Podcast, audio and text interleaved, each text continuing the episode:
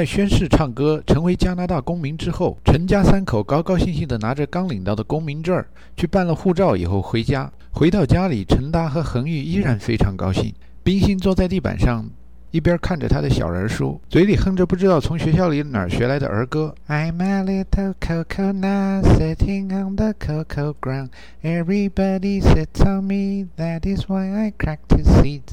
I'm not coco. I'm not coco. I'm a nut. I'm not. I'm a nut. I'm a nut. 这首儿歌里说的 "I am a nut"，在英语里字面意思翻译成“我是一个干果子”，但其实是一个双关语。一般劳动人民会把这句话 "I am a nut" 理解为“我是一个神经病”。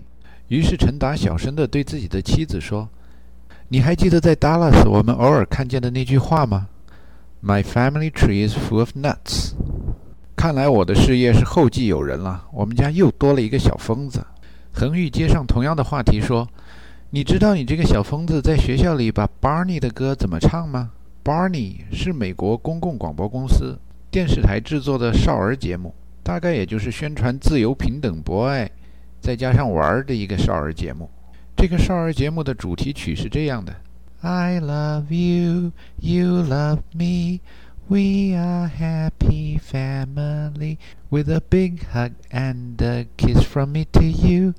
Won't you say you love me too？恒玉说：“冰心他们学校的孩子是这么唱这首歌的。” I hate you, you hate me. Let's get up and kill Barney with a thousand pistols shooting at his head. Let's make sure that Barney's dead. 陈达哦了一声，说。 那是二年级的孩子吧？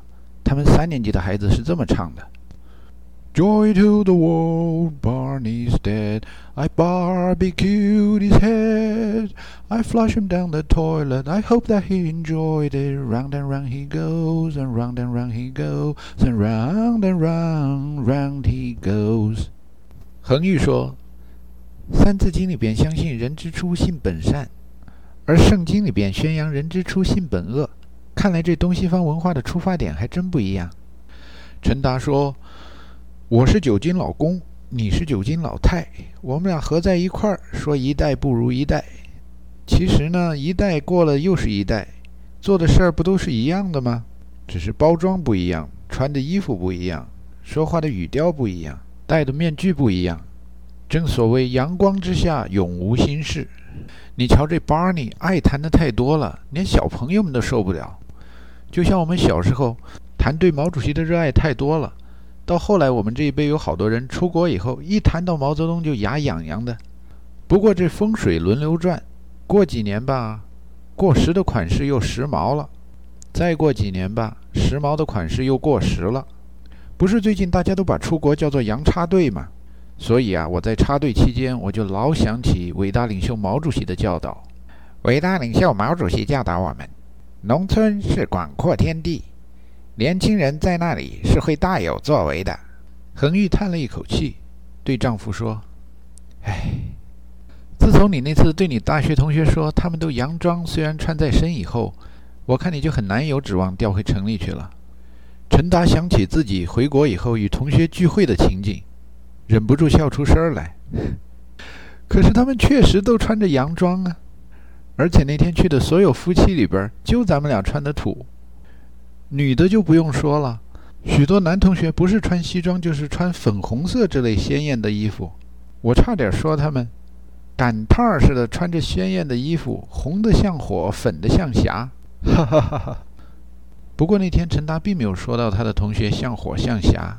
当时陈达听他的同学说，国外留学回来的人。说话洋气，穿着土气，花钱小气。于是他顺着说了一句：“瞧瞧你们一个个的，洋装虽然穿在身，你心也依然是中国心。瞧瞧我们在外边，洋装那都穿不出去，太土了。说我心依然是中国心，那谁信呢？”当时同学们打几个哈哈也就过去了。后来恒玉老对陈达说。你那么损自己的同学，他们很快会回味出来的。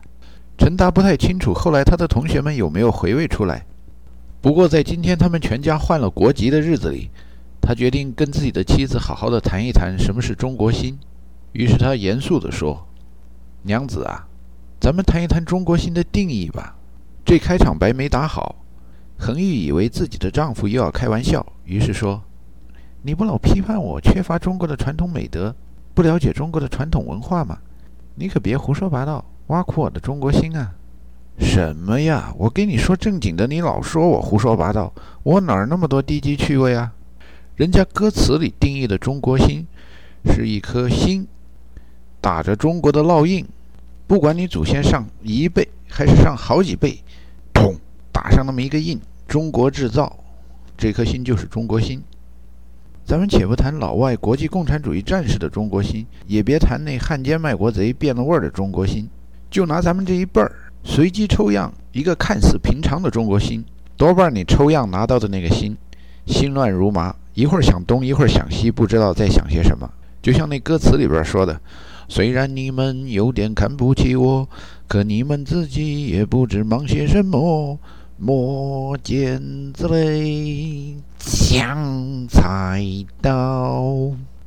有的时候吧，这中国心里想的是十亿人民九亿赌，还有一亿在跳舞；或者十亿人民九亿砍，还有一亿待发展。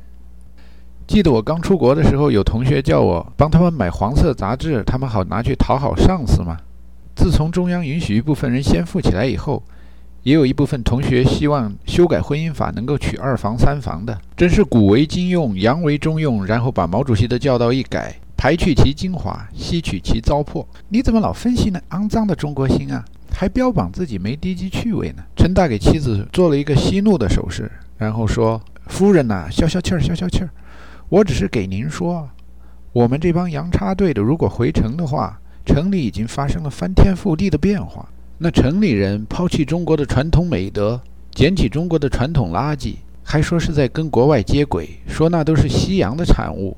这国人骗国人说某种东西是洋人的产物，和洋人骗洋人说某种东西是中国的产物，那使的都是同一招，反正别人看不着，海吹呗。小时候看三国，读水浒。中国塑造的英雄关云长、赵子龙、武松、燕青，都是不受女色诱惑的。后来跟零零七接轨了以后，现在中国的电影电视剧里，不管什么样的历史条件下，没一堆女演员才怪呢。小时候说到闻一多先生拍案而起，鲁迅先生横眉冷对千夫指，俯首甘为孺子牛，那才是中华民族的脊梁。可是后来中国文化界说。那老外喜欢看中国小伙子的光脊梁，哎呦，这旗袍开叉最好高一点儿，那唐装汉服开胸最好低一点儿，拍点风景片加点同性恋，这样就可以送到国际电影节上去评奖了。新潮嘛，跟国际接轨了。李鸿章鬼子六，再也不是卖国贼了。历史条件所限嘛，人也是忍辱负重，吃着山珍海味忍辱负重。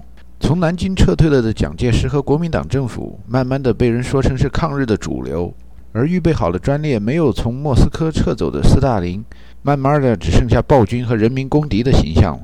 这一切使我想起拿破仑所说的，不知道他法语原文怎么说的，翻译成英文就是：“History is a set of lies agreed upon。”翻译成中文就是：“人写的历史只不过是一段看得过去、听着顺耳的谎言罢了。”或者用大白话说，就是公说公有理，婆说婆有理。如果说中国的物质产品现在在国际上已经有相当的竞争力的话，中国的精神产品现在在国际上的竞争力，真是让炎黄子孙看着哭笑不得。今天塑造的许多七尺男儿，其阳刚之气不如一个十几岁的小孩拿着一个红心，乘坐小小竹排江中游，或是唱长夜里。红星闪闪去黑暗，寒冬里，红星闪闪迎春来。斗争中，红星闪闪指方向。征途上，红星闪闪把路开。许多反映民族特色的作品。